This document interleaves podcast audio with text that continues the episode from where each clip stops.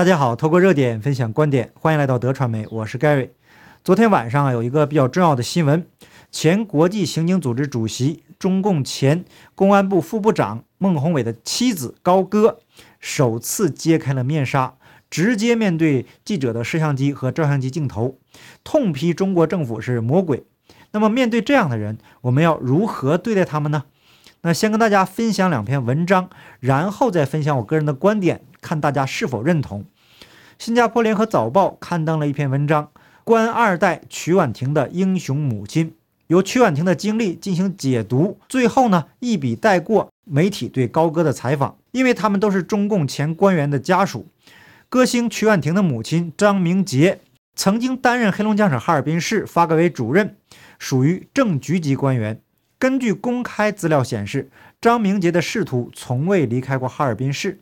他历任市建委信访处副主任科员、主任科员、副处长、市建设局信访处处长等职务。二零零二年十一月，张明杰成为哈尔滨市道里区副区长，一直任职到二零一一年的九月，这也是他任职时间最长的职务。根据报道。张明杰后来被查的导火索，就是他在任职道里区副区长的期间，主持哈尔滨市原种繁殖场的改制。而这起案件呢，据说后来也被作为原型改编进反腐电视剧《人民的名义》。那作为剧中的大风厂事件，在张明杰被捕七年以后，终于在本月的十七日，星期三有了结果。张明杰因受贿罪被判处无期徒刑，剥夺政治权利终身，并判处没收个人全部财产。那好歹呀，算保住了一条命。根据中国的法律，张明杰受贿金额高达三亿人民币，这已经达到了死刑的标准。那他女儿曲婉婷并没有对母亲判刑做出正面的回应，只是在社交媒体上发文，贴了一尊观音像的照片，并用英文写道：“希望一切有情众生都能脱离苦难，祝你们生活幸福，让慈悲和爱成为我们行动的准则。”和平将跟随，向你们送上我的爱。在中共国呀，这大部分人都是无神论，这不是中国人的选择，而是中共从小教育的结果。那一般来说，当人们得势的时候，都会说是自己努力的结果。那在颁奖典礼上会感谢众多的人士，但是很少会有人感谢神佛的。他们所获得的成功是自己努力的结果，是自己的能力得到了展现。只有当人无力面对困难的时候，才会想起需要神佛来解救自己。平时不烧香，临时抱佛脚，这是非常荒谬的事情，也是人类道德败坏的体现。我这里啊，不是针对某个人，只是在讲这种现象。那曲婉婷在二零一二年因为一首歌《我的歌声》里一炮而红，她也是借助这首歌拿奖无数，甚至还曾经登上了央视春晚，可谓是火遍了大江南北，红得发紫。可是啊，仅仅两年后，他的母亲张明杰就涉嫌贪污受贿、滥用职权，被刑事拘留，随后被批捕。那曲婉婷也因此背上了骂名。此后啊，他几乎每一年都会在社交媒体上为自己的母亲喊冤。二零一九年一月二十八日，他也发文说：“妈妈已经被拘押了四年多，依然没有判决结果，心痛，但还要相信法院一定会给出一个公平公正的结果。”在中共国畸形变态的社会里，人们只会锦上添花与落井下石，很少能看到雪中送炭的。即使有，也是在抖音上夸张的表演。一夜之间能把人捧上天，也能把人推向地狱。那在中共的体制下，爬得越高就摔得越重，人人都没有安全感。越是体制内的人，越了解中共的邪恶，只因为放不下的利益与贪欲。最终将自己推向中共的绞肉机。正因为了解这个体制的邪恶，很多贪官早早为自己铺好了后路，把子女送到海外享受生活，然后一个人在国内捞钱。幸运的话呀，能全身而退；不幸的呢，随时都可能成为阶下囚。中共的体制只要存在一天，所有的人都没有安全感。习近平有安全感吗？哪次他出去调研不是穿着臃肿的防弹衣？中南海保镖里三层外三层，哪次不是提心吊胆、担惊受怕？那现在连国门都不敢出了，这是人过的日子吗？那回头我们再说曲婉婷，她为母亲喊冤有错吗？那身为女儿，她没有错。那中共体制下的官有几个不贪的呢？只不过呀，是他的母亲站错了队。可这是不是报应呢？一定是。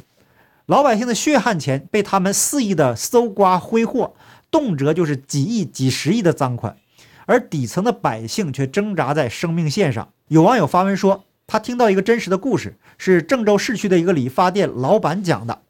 有一个高学历的小伙子在他家楼上租房子打工，经常是交不起房租。理发店老板呢很和善，有一次看他的头发乱了，就提出给他理发。小伙子说他没钱，老板说不收他的钱。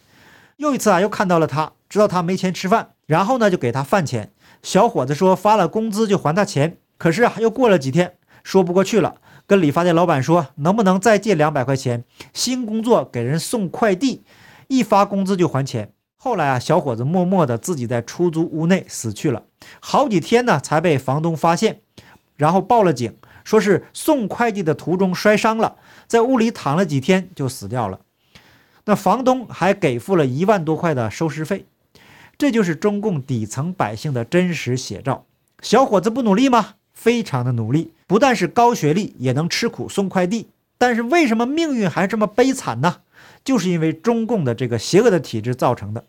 前公安部副部长孟宏伟的妻子高歌同样了解中共体制的邪恶，在接受美联社独家专访的时候说：“中国政府就是魔鬼。”那看来啊，这位前中共高官的家属算是彻底明白了中共的本质。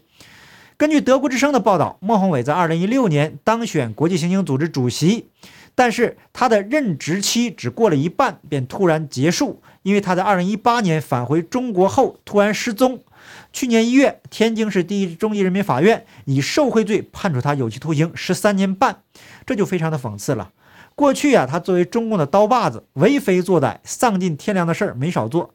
如今呢，也成为了阶下囚。难道这个不是报应吗？那最后啊，他自己竟然以国际刑警组织主席的身份在任上被捕，并且被判刑入狱。同样让人匪夷所思的是，国际刑警组织对孟宏伟被捕毫不知情，曾经啊，不得不向中共政府打听孟宏伟的下落。他返回中国失踪后，他的妻子高歌仍然在法国，并且带着一对双胞胎儿子寻求政治庇护。很快啊，就沦为政治难民。那高歌曾怀疑有中国特工试图绑架他和孩子，因此啊，目前还是受到了法国警方二十四小时的保护。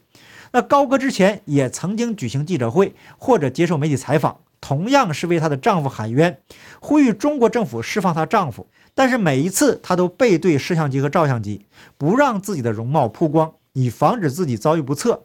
根据美联社星期四发自法国里昂的报道，他冒着生命危险控诉中国政府的迫害与暴行。高哥说，他有责任露出他的脸，来告诉世界到底发生了什么。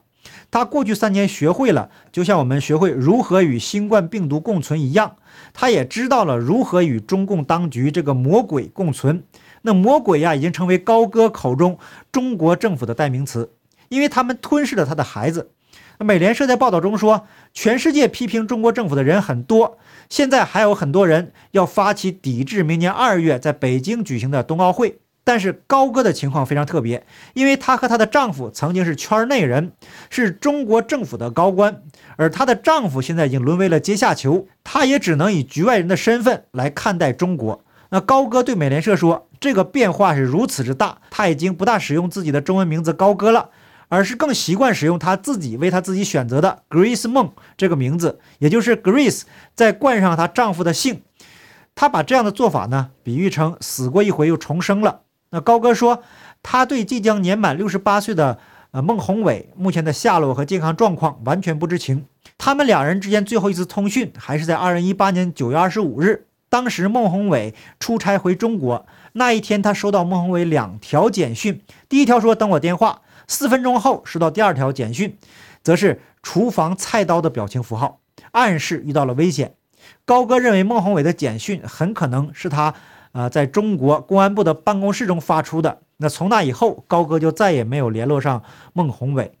他发了很多次律师信给中共政府，但都是石沉大海。高歌甚至不确定孟宏伟是否还活在这个世界上，他已经悲伤到不能再悲伤的地步了。他不希望孩子没有父亲。虽然高歌女士很悲伤，但是曾经那些被孟宏伟迫害的人，那些冤死的亡魂，会不会悲伤呢？每一个生命都是珍贵而且独一无二的。那些曾经被孟宏伟迫害的人，哪个没有家人呢？难道他们就不悲伤吗？过去是否有人跟孟宏伟讲过“善恶有报是天理，千万别作恶”？那今天他们所遭遇的一切，让高歌看清楚了中共的邪恶本质。那这些中共高官的家属，如今站出来讲述中共的邪恶，大家都抱着不同的态度。有人说他们罪有应得，也有人拍手称快。也有评论说呀，曲婉婷也好，高歌也罢，当年享尽母亲、丈夫官位带来的一切好处后，现在因为权势不在，就突然在国外化身为批判中国体制的自由战士，大谈公平正义，很难得到同情。那我个人认为啊，这样的观点是错误的，也是不善良的，甚至有挑拨的意味。那前面我在节目中说，中共体制下所有人都是受害者，强如习近平也同样是受害者。大家都被中共这个魔鬼所控制着。很多时候，坏人并不是一生下来就是恶贯满盈，大部分中共的官员都是在中共的教育下，在那个吃人的体制中一步步的走向了深渊。那如果做好事儿有前途，谁会愿意做坏事呢？在中共的体制下，想要发达就必须得灭绝人性。中共一再强调党性的时候，就是要人放弃人性。跟中共站在一起，就得泯灭人性。那虽然说中共高官的家属曾经利用权力谋取了很多好处，可是中共治下有几个人不是这样做的呢？坚守人性的人是无法在中共的体制下生存的。知错能改，善莫大焉。我们要以宽容的态度善待同样是遭受迫害的人。那如果中共的官员有机会看到自由世界的人如此的善良宽容，一定会有越来越多的人会勇敢地抛弃中共。这样呢，中共就会从内部瓦解。